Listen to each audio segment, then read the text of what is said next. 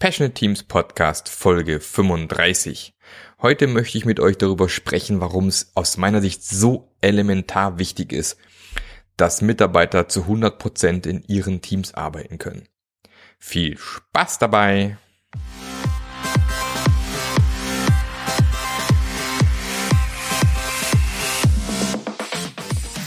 Der Passionate Teams Podcast der Podcast, der dir zeigt, wie du Agilität erfolgreich und nachhaltig im Unternehmen einführst. Erfahre hier, wie du eine Umgebung aufbaust, in der passionierte Agilität entsteht und vor allem bleibt. Und hier kommt dein Gastgeber, Marc Löffler. Und schon wieder ist eine Woche vorüber und Mann, wie die Zeit rennt, ich weiß auch nicht. Und ich freue mich wahnsinnig, heute mit euch wieder eine Solo-Folge machen zu dürfen. Und mein Thema heute wird sein, und das ist ja auch, äh, wie ihr sicher schon wisst mittlerweile, Teil meines Passion-Modells auch, dass ich ein Riesenfan davon bin, wenn Teammitglieder tatsächlich zu 100 Prozent in ihrem Team arbeiten können und eben nicht noch in zwei, drei, vier, fünf, sechs, sieben, acht, neun, zehn anderen Teams mitarbeiten müssen. Und um das ein bisschen in Bildern zu packen, stellen wir uns einfach mal vor, äh, berühmter Fußballspieler. Keine Ahnung, wen nehmen wir hier? Nehmen wir mal einen berühmten deutschen Fußballspieler. Thomas Müller, FC Bayern München.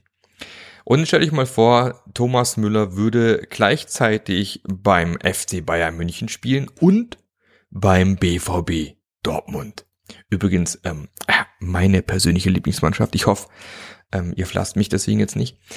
Aber Jetzt ist natürlich die Frage für den Thomas Müller, ihr müsst euch jetzt vorstellen, er ist bei beiden Teams unter Vertrag, beide Teams zahlen ihm einen Haufen Geld. Mit welchem Team will er jetzt Meister werden? Hm, wird schwierig. In welchem Team ist er denn mehr Zeit vor Ort und wo verbringt er mehr Zeit im Training? Und ist es nicht sogar so, dass immer wieder passieren wird, dass der Thomas Müller eigentlich sehr gebraucht wird im Team und dann vielleicht in dem Augenblick gerade nicht da ist, weil er wieder mal, naja, beim anderen Team weilt. Naja, ich glaube, wir brauchen nicht drüber sprechen. Ist jedem total klar, dass das nicht funktioniert. Selbstverständlich gibt es Ausnahmen. Und zwar, wenn er in einem Team mitspielen würde, was nicht im gleichen Wettbewerb unterwegs ist. Wissen wir ja zum Beispiel im DFB Team. Also sprich, wenn er auf Weltmeisterschaften, Europameisterschaften geht und dort mitspielt, ist er natürlich in einem anderen Team, klar. Aber dieses Team ist nicht in Konkurrenz zu seinem tatsächlichen anderen Team, weil es zeitlich versetzt stattfindet. Bundesligaspieler finden dann zum Beispiel an dem Wochenende nicht statt. Oder Weltmeisterschaften und Europameisterschaften finden zu einem anderen Zeitpunkt statt, wenn die Saison der Bundesliga beendet ist beispielsweise. Also da gibt's eben nicht das Problem. Aber Interessanterweise findet man genau dieses Thema, dieses Verhalten in Firmen überall wieder und da ist es total gang und gäbe, dass Leute zum Teil, was weiß ich, in, in, in zwei, drei, vier, fünf Teams unterwegs sind. Und das hat sich so schon etabliert, vor allem in größeren Firmen, dass es total normal geworden ist. Ist doch logisch. Und ja, es mag in, in Teilbereichen funktionieren, wenn es speziell, sag ich mal, solche Sachen sind, wo ich wirklich rein naja, äh, äh, Arbeiten machen, wo so ablagemäßig ist, also wo ich jetzt nicht wirklich tief in Probleme eintauchen muss, kreativ arbeiten muss, da kann es sicherlich funktionieren, in mehreren Teams zu arbeiten. Sobald ich aber wirklich Teil von einem Team bin, wo kreative Lösungen arbeitet werden sollen, macht es einfach keinen Sinn, in mehreren Teams zu sein.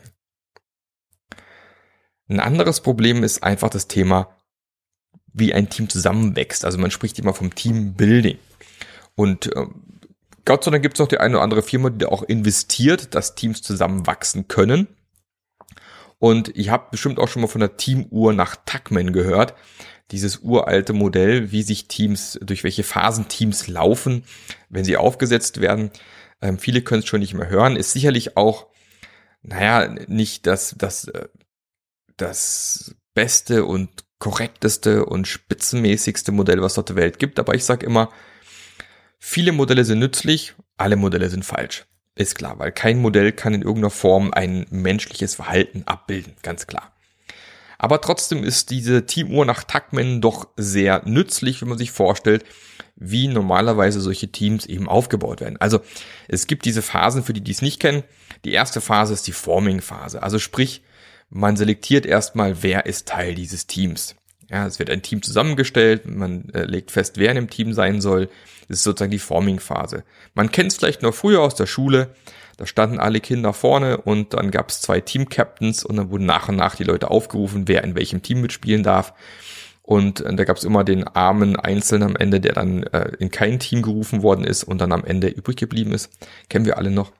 Äh, und ähm, aber sonst ist es vielleicht der Vorgesetzte, der das Ganze bestimmt, oder in manchen Firmen, die da schon ein bisschen weiter sind, können zum Teil sogar Mitarbeiter selber entscheiden, in welchen Teams sie mitarbeiten möchten. Oder aber ähm, das Team entscheidet, wer dabei ist. Die zweite Phase, die da mal immer stattfindet, ist dann die Storming-Phase, wie man sie hier nennt. Und Storming nennt Tuckman deswegen Storming, weil es geht durch stürmische Zeiten.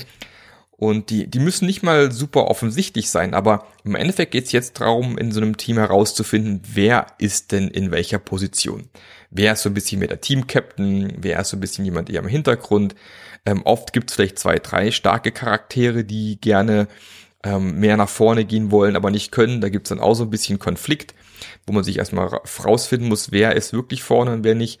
Und so eine Storming-Phase, je nach Charakteren, kann innerhalb von kürzester Zeit rum sein, kann aber auch wirklich über Wochen und manchmal sogar Monate laufen, bis man sich da findet und dann in die dritte Phase eintritt, in die Norming-Phase. Also Norming heißt dann wirklich, okay, jetzt kommen wir in diese Phase, wo es darum geht, wie wollen wir hier eigentlich arbeiten, was sind unsere Regeln hier im Team, um was geht's hier wirklich und wo man sich tatsächlich am Ende wirklich findet und zu so einem Team zusammenkommt. Und erst wenn das abgeschlossen ist, kommt man in die Performing-Phase. Also man spricht wirklich davon, ab dem Augenblick geht's eigentlich los, dass ein Team wirklich erst so richtig performt und liefert. Und dann gibt's noch einen letzten abschließenden Schluss, äh, Schluss, letzten abschließenden ähm, Phasenschritt. Das ist dann Adjourning, das heißt dann, wenn ein Team sich trennt und auseinandergeht, ähm, ist jetzt hier gerade nicht so super relevant, aber ähm, wäre noch die letzte Phase, um es komplett festzuhalten. Und jetzt, was viele eben nicht wissen und nicht mit betrachten.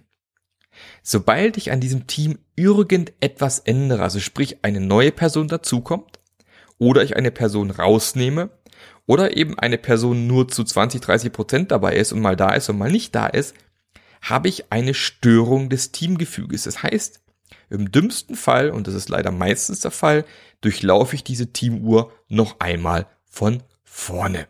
Also man steigt zumindest wieder bei Storming ein und es geht schon wieder von vorne los. Und ich konnte das wunderbar betrachten bei dem Kunden. Da hatte ich äh, das Glück, dass wir ein Team aufsetzen mussten, äh, das einen äh, Algorithmus entwickelt hat. Und wir hatten äh, drei Monate lang wirklich ein fixes Team, was hervorragend funktioniert hat. Wir sind ziemlich schnell durch diese, diese Uhr durch, weil das Team bestand schon ein bisschen länger. Ich war eigentlich der Einzige, der von außen kam als Coach. Und wir haben innerhalb von drei Monaten echt tolle Ergebnisse geliefert. Und dann ging's los. Es ging quasi, wir haben von, ja, was war es, Oktober bis Dezember zusammengearbeitet und ab Januar ging's los, dass das Team sich ständig geändert hat. Wir hatten dann wirklich von Januar bis zum Juni dauernd Änderungen am Team. Da kam mal jemand dazu, wo man schon wusste, der bleibt maximal drei Monate, dann wurde einer abgezogen, dann kam wieder jemand anderes mit dazu. Und die Performance von dem Team ist tatsächlich komplett in den Keller gegangen. Und das habt ihr sicherlich auch schon zum Teil beobachtet. Also wenn man dann auch noch als Firma investiert in das Thema Teambuilding und dann ständig das Team wieder auseinanderreißt, dann könnt ihr euch das Teambuilding wirklich sonst wo, ja, ihr könnt das Geld sparen. Das braucht ihr nicht ausgeben, weil es ist wirklich verschwendet. Und es gibt ja wunderbare, schöne Teambuilding-Maßnahmen, die man machen kann, aber es hilft alles nichts, wenn so ein Team ständig wieder auseinandergerissen wird. Oder ich hatte schon den Fall, da haben wir wirklich super Setup von einem Team gemacht, äh, schönen Teamentwicklungstag am Anfang hingestellt und wir waren bereit loszulegen, alle waren hochmotiviert und zack, wurde das umpriorisiert, das Team auseinandergerissen und man, also allein die langen Gesichter, die wir dann gesehen haben, also ja, also ich kann euch nur dazu raten, baut ein Team auf, versucht es im gewissen Zeitraum auch fix zu halten. Da gibt diesen schönen Spruch, never touch a winning team. Und ähm, selbstverständlich kann man nach einer gewissen Zeit auch mal ein Team wieder verändern. Also wir haben ja eine Podcast-Folge gehabt, äh, Dynamic Reteaming ist schon ein bisschen her. Wenn ihr mal nachschauen wollt, ich werde es in die Shownotes mal verlinken, wo, wir, wo ich mit der Heidi Helfern damals gesprochen habe. Ähm, selbstverständlich kann man Teams verändern irgendwann mal wieder, aber eben nicht innerhalb von sehr, sehr kurzen Zeitzyklen. Also Teams sollten über diesen Zeitraum schon fix beisammen bleiben, dass sie zusammenfinden können und das funktioniert. Das hat man ja wunderbar. Man sagt ja immer, die deutsche Mannschaft ist eine Turniermannschaft. Da sieht man es immer, dass so ein Team relativ schnell zusammenwächst, dass sie immer besser werden über die Zeit im Turnierverlauf. Meistens sind die Gruppenphase ja nicht so prickelnd. Okay, letztes Jahr war es dann so richtig Käse, aber andere Geschichte. Und, ähm, und danach geht das Team wieder auseinander, aber zumindest für diesen Zeitraum wurde das Team mehr oder weniger fix behalten und die sind so geblieben. Ein weiteres Problem, wenn ich eben ein, ein Team habe, das aus ja, so Teilzeitkräftigen, oh Gott, aus Teilzeitkräften besteht, ähm, ist tatsächlich, ich habe ein Problem in agilen Teams, vor allem mit Commitment. Die Idee ist ja bei einem agilen Team, dass ich mich, naja, für die nächsten Wochen drauf committe, die folgende Arbeit zu liefern. Jetzt habe ich aber das Problem als Mitarbeiter zum Beispiel, dass ich in zwei, drei, vier, fünf verschiedenen Teams drinne bin. Wie bitte soll ich mich denn da als committen, eine Arbeit liefern zu können, wenn ich noch gar nicht weiß, was in den anderen Teams passiert? Das ist ja, ja, ich, ich versuche zwar, ich sage dann vielleicht, okay, ich arbeite an den, den Themen und ähm, am Endeffekt, wo arbeite ich tatsächlich? Ich werde immer in dem Team arbeiten, wo am lautesten nach mir geschrien wird. Es ist ja immer so. Also auch dieses Thema, ja, du bist 20% hier, 30% da und nochmal 30 hier und dann hier nur die restlichen, keine Ahnung. Ich habe jetzt nicht mitgezählt, was waren es denn noch 30 übrig? Hm. Ja, bist du in dem Projekt. Wie bitte willst du das denn einteilen? Die wenigsten von uns werden irgendwie am Schreibtisch sitzen und nach, keine Ahnung, 20 Prozent der Zeit, das wäre jetzt ein Tag die Woche, einfach den Stift fallen lassen und zack zum nächsten Projekt gehen, wenn ich noch mittendrin irgendwo gewesen bin. Das heißt, ich werde das vielleicht noch fertig machen. Und wenn ich es nicht fertig mache, werde ich ein Problem haben, weil meine Kollegen dann vielleicht weit nicht weiterkommen, nicht vorankommen, weil ich dann wieder weg bin. Also ich bin auch ständig irgendwo ein Flaschenhals. Speziell, wenn ich dann irgendwo so ein Spezialwissen habe, geil oder speziell, wenn ich ein Spezial habe, egal, ähm, dann ähm, ist es das recht ein Problem, ja. Die Leute brauchen mich, ich soll hier irgendwie was wuppen und äh, bin nie da. Und was ich dann aber versuche, ist diese Flaschenhälse abzustellen. Wir hatten es vor vielen Jahren bei einem bei einer recht großen Firma, da hatte ich das Glück, dass äh, zwei neue Mitarbeiter eingestellt worden sind, frisch von der Uni, so mag ich das.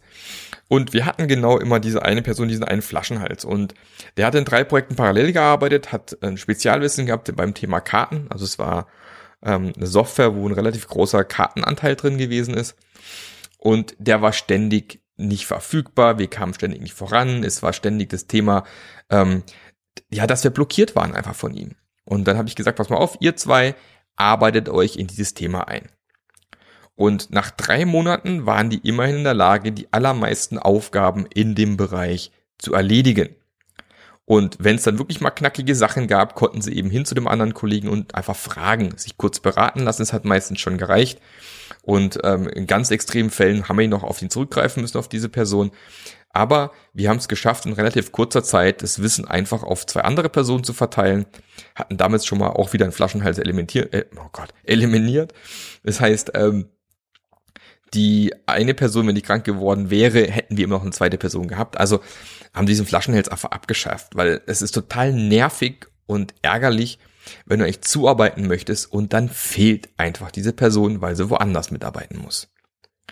Und dann gibt's auch tatsächlich einfach die, ähm, den Fakt, und das ist auch was, was viele ignorieren, ist, wenn du in, also ab drei parallelen Projekten, also sprich, wenn du zwei Projekte parallel hast, ist gerade noch okay. Ab drei Projekten, wo du wirklich operativ mitarbeiten musst, also wirklich Arbeit liefern musst, programmieren, engineeren, was auch immer, ab drei parallelen Projekten hast du mehr Verlustleistung als Arbeitsleistung. Das heißt also, dein Arbeitgeber bezahlt dich für Projektswitching. Geil, oder? ich, ich kenne auch Leute, die finden, haben totalen Spaß dran, von einem Projekt zum anderen zu rennen. Ich weiß nicht warum, aber ähm, die finden es super, ob von allen gebraucht zu werden, keine Ahnung. Aber im Endeffekt ist das Thema immer, du bist ja, jeder weiß das, wenn du, wenn du Informatiker bist, Ingenieur bist, du musst dich in so ein Thema reinfuchsen, du musst dich reindenken und dann kommt dieses Meeting, du wirst rausgerissen und musst dich nachher wieder reindenken und es dauert immer relativ, du brauchst eine gewisse Zeit wieder reinzukommen. Das gleiche passiert auch, wenn ich in anderen Projekten arbeite, sprich, ich bin total in meinem Thema drinne, werde rausgerissen, muss ins nächste Projekt rein, muss ich da wieder reindenken, werde wieder rausgerissen. Also dieses immer reindenken wieder, wieder reinzukommen in dieses Problem, in diese Problemlösung, wo ich wirklich kreativ und performant zuarbeite, das braucht Zeit. Und die Zeit darf man eben nicht ignorieren. Und das ist dann einfach das Thema. Ab drei parallelen Projekten bin ich tatsächlich mehr am Switchen wie am Arbeiten. Und zum einen macht das meistens dann schon keinen richtigen Spaß mehr, wenn man abends nach Hause kommt und man sich überlegt, was habe ich eigentlich heute gemacht. Und zum anderen ist es extremst ineffizient fürs Unternehmen. Und deshalb wundert es mich immer noch so sehr, warum's warum das Thema Portfolio-Management noch von so vielen Unternehmen so stiefmütterlich behandelt wird oder aber völlig falsch angepackt wird. Ich meine, wir haben das Thema jetzt, glaube ich, schon in mehreren Folgen diskutiert, aber nochmal ganz kurz. Du kannst nicht mehr Projekte starten, wie du abgeschlossen hast. Das ist einfach ein Fakt. Weil wenn du mehr Projekte startest, als du abgeschlossen hast, du kannst ja nicht innerhalb von zwei Tagen plötzlich 30 Leute mehr einstellen, wird nicht funktionieren, aber Markt ist ziemlich leer geräumt, ja, dann muss, müssen deine Mitarbeiter zwangsläufig in einem weiteren Projekt arbeiten. Und paralleles Arbeiten ist immer langsamer als serielles Abarbeiten. Das ist auch ein Fakt, den kann man in diversen Büchern, White Paper, was auch immer nachlesen. Es ist einfach so. Und viele Unternehmen fokussieren immer noch sehr auf dieses Thema volle Auslastung der Mitarbeiter. Und jeder weiß, was mit der voll ausgelasteten Autobahn passiert. Wir haben Stau.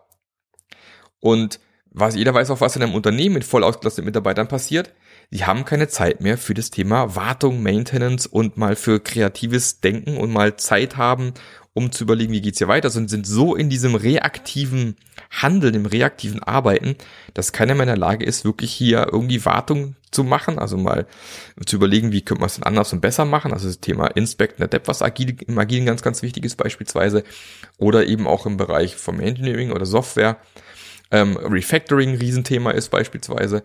Und dann werden halt Produkte gebaut und Dinge gemacht im Unternehmen, die einfach alles nur schlimmer machen.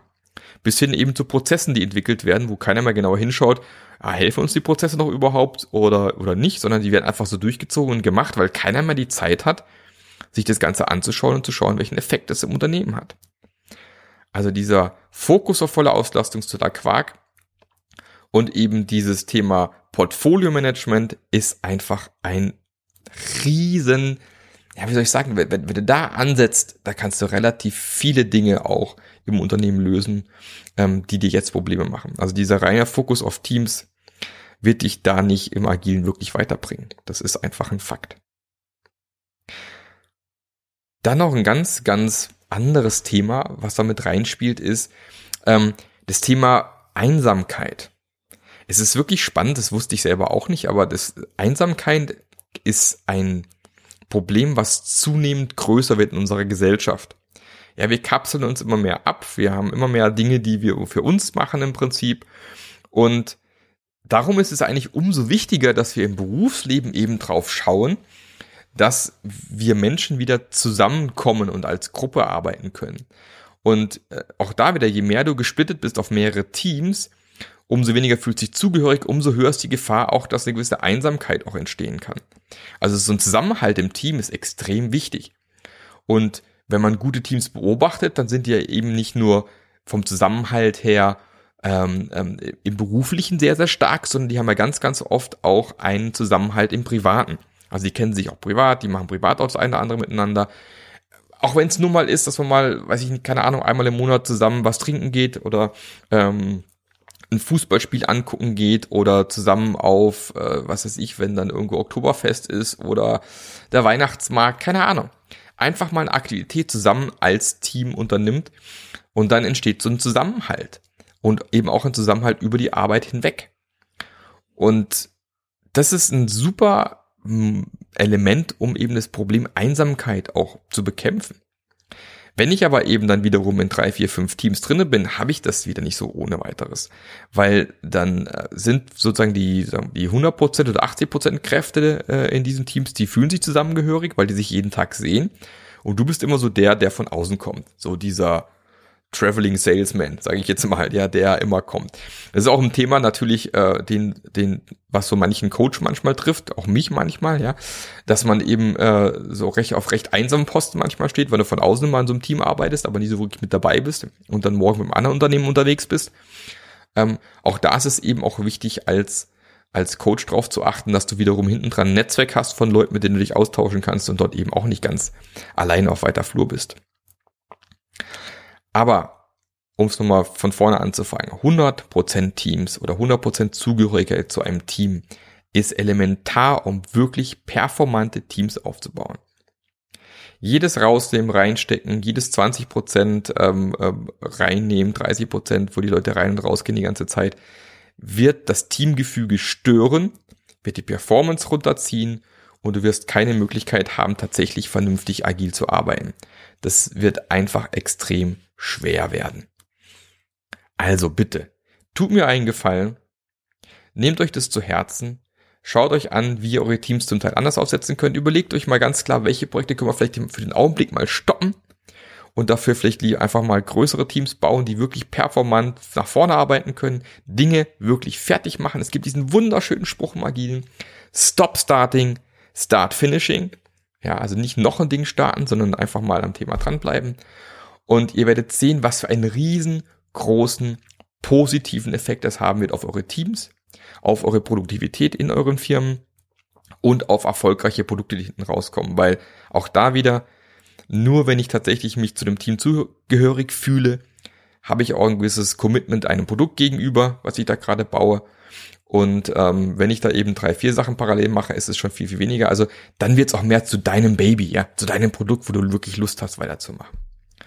Also, Leute, geht raus, ja, guckt, dass ihr mehr 100% Teams bekommt und habt einfach Spaß beim Arbeiten, habt Spaß, weil einfach weniger Reibung da ist und ihr werdet sehen, ihr werdet viel, viel, viel erfolgreicher unterwegs sein und auch Agilität wird viel mehr Spaß machen und das kann ich euch nur ans Herz legen.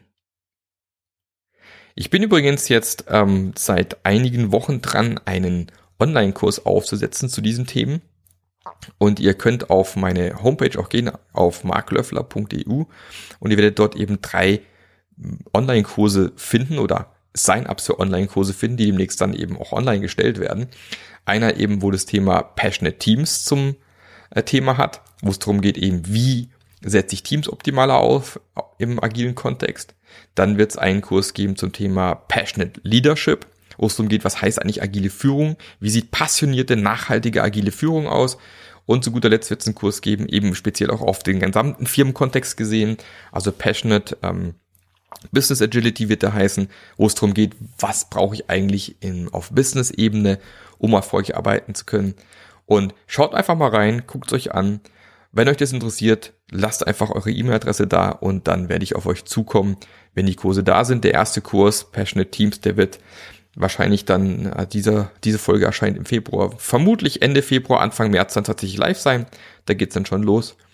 Und ich würde mich freuen, wenn ihr auch mit dabei seid, noch mehr komprimierten Inhalt ähm, von mir bekommt und ähm, noch mehr passionierte Business Agility am Markt existiert.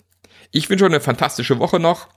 Habt noch Spaß auf eurer restlichen Fahrt zur Arbeit, beim Joggen vielleicht aktuell, beim auf dem Sofa rumliegen und diese Podcast-Folge hören, beim Sport machen, beim Fahrradfahren, was auch immer, oder einfach nur beim Relaxen. Und ich freue mich auf euch in der nächsten Folge. Bis zum nächsten Mal. Der Podcast hat dir gefallen? Dann sorge auch du für eine agilere Welt und unterstütze diesen Podcast mit deiner 5-Sterne-Bewertung auf iTunes.